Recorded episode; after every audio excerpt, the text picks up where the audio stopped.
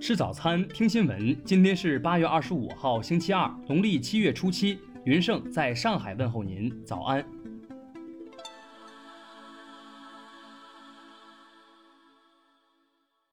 据界面新闻二十四号报道，贵州校园反杀案当事人陈思翰将于今日假释出狱。二零一四年四月三十号，时年十五岁的贵州瓮安四中学生陈思翰遭同学李东东霸凌。当日，李东东在学校食堂踩了陈思翰的脚，并说：“我喜欢踩。”因陈思翰回嘴，对方七八个人便一起打了陈思翰。当天上午九时许，李东东一伙人在教学走廊再次殴打了陈思翰，并称“放学后见”。放学后，李东东一行十几个人在校外第三次对陈思翰进行了殴打。期间，陈思翰用同校同学的卡子刀反击刺中李东东，致对方死亡。有多名目击者称，陈思翰是在被李东东多次殴打，对方拿出刀冲上来要杀他的前提下，才用刀防身的。案发之后，瓮安公安与法院方面均认定被害人主动挑起事端，有明显过错。二零一四年八月二十九号，经瓮安县人民法院一审认定，陈思翰因犯故意伤害罪，被判有期徒刑八年。因对判决结果不服，陈思翰上诉，但贵州省黔南布依族苗族自治州中级人民法院二审维持原判。陈思翰被关押在贵州省未成年犯管教所服刑至今。听新闻早餐知天下大事，下面来关注国内新闻。水利部表示，地方各级水行政主管部门要严格按照相关法律法规，加快划定河湖管理范围，严禁为避让违法违规建设项目，故意缩小河湖管理范围。监测结果显示，上半年全国产地水产品兽药残留检测抽样合格率为百分之九十九点二，同比下降零点一个百分点。养殖水产品质量安全水平持续向好。近日发布的一份调研报告显示，全国超四成学生疫情期间每天在线学习时长在两到五个小时之间，其中中部地区学生学习时间最长。我国风云四号 B 卫星已完成研制，明年将择机发射。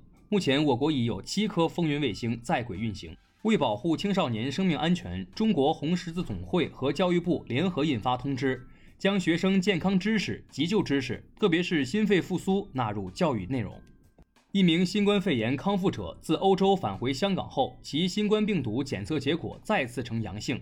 香港大学微生物学系团队证实，该患者是第二次感染新冠病毒，属全球首例。澳门大部分中小学校在二零二零至二零二一学年的九月初开学，其中九月一开学的学校逾百分之六十，九月二开学的约百分之十五，其余学校在九月三号或以后开学。继爱奇艺后，台湾经济部投审会昨天判定淘宝台湾为路资，罚淘宝台湾四十一万元新台币，限期六个月内撤资或改正。下面来关注国际新闻。韩国中央应急处置本部防疫总扩组组长尹泰浩二十四号表示，考虑到新冠疫情在全球范围内持续扩散，政府正在积极研讨启动保持社交距离三级响应的相关方案。委内瑞拉总统马杜罗表示，该国正在考虑从伊朗购买导弹，他已要求防长调查购买导弹的一切可能性。二十四号晚，印度北部哈里亚纳邦首席部长曼诺哈尔·拉尔·克塔尔在社交媒体上证实，自己当天的病毒检测结果呈阳性，确诊感染新冠肺炎。二十四号，奥地利外交部确认驱逐一名俄罗斯外交官，要求在九月一号前离境。对此，俄罗斯外交部决定将做出对等回应，驱逐一名奥地利驻俄外交官。制造了新西兰克莱斯特彻奇大规模枪击案的澳大利亚籍男子塔兰特，二十四号出席量刑听证会。英媒指出，塔兰特最高将或面临终身监禁，恐不得假释。据韩媒报道，韩国部长级高官、国家人权委员会主席崔永爱出现新冠肺炎疑似症状，他本人将于二十四号进行核酸检测。二十四号，菲律宾南部苏禄省霍洛市发起两起连环爆炸。已导致包括五名士兵在内的至少十二人死亡，包括平民在内的四十人受伤。俄罗斯工贸部部长曼图罗夫二十四号表示，今年年底前，俄罗斯的新冠疫苗月产量将会达到一百五十万至两百万剂。下面来关注社会民生新闻。广东陆丰发布通知，明确疫情期间各地在举办民俗活动、操办红白喜事时，应做到保持社交距离。不聚众、不聚餐，一律不准摆酒席。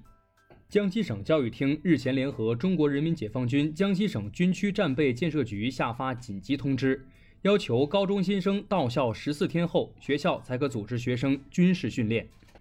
近日，云南省大理市大理镇一幅宣传画被指低俗，相关图片已被网友转载。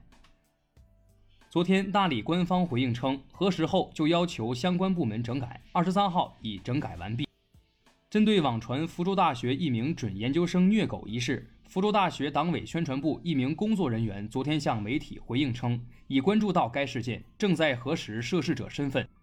近日，湖北襄阳一男子杜某通过网络自学抢劫，随后在路上劫持一辆出租车，其手持打火机和刀，向的哥泼汽油，最终抢到七十元现金。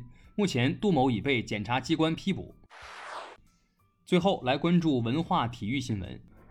据外媒二十四号报道，人类短跑传奇牙买加飞人博尔特新冠检测呈阳性。在昨晚举行的中超联赛第一阶段第七轮的一场较量中，江苏苏宁一比一战平深圳佳兆业，连续三轮不胜。河南仰韶村遗址二十二号重启考古发掘，此次发掘距离上次已有四十年，将运用现代技术手段，为黄河文化、中原地区文明化进程等课题提供新的考古资料。音乐学家、音乐翻译家、音乐教育家张宏模二十一号因病逝世，享年九十四岁。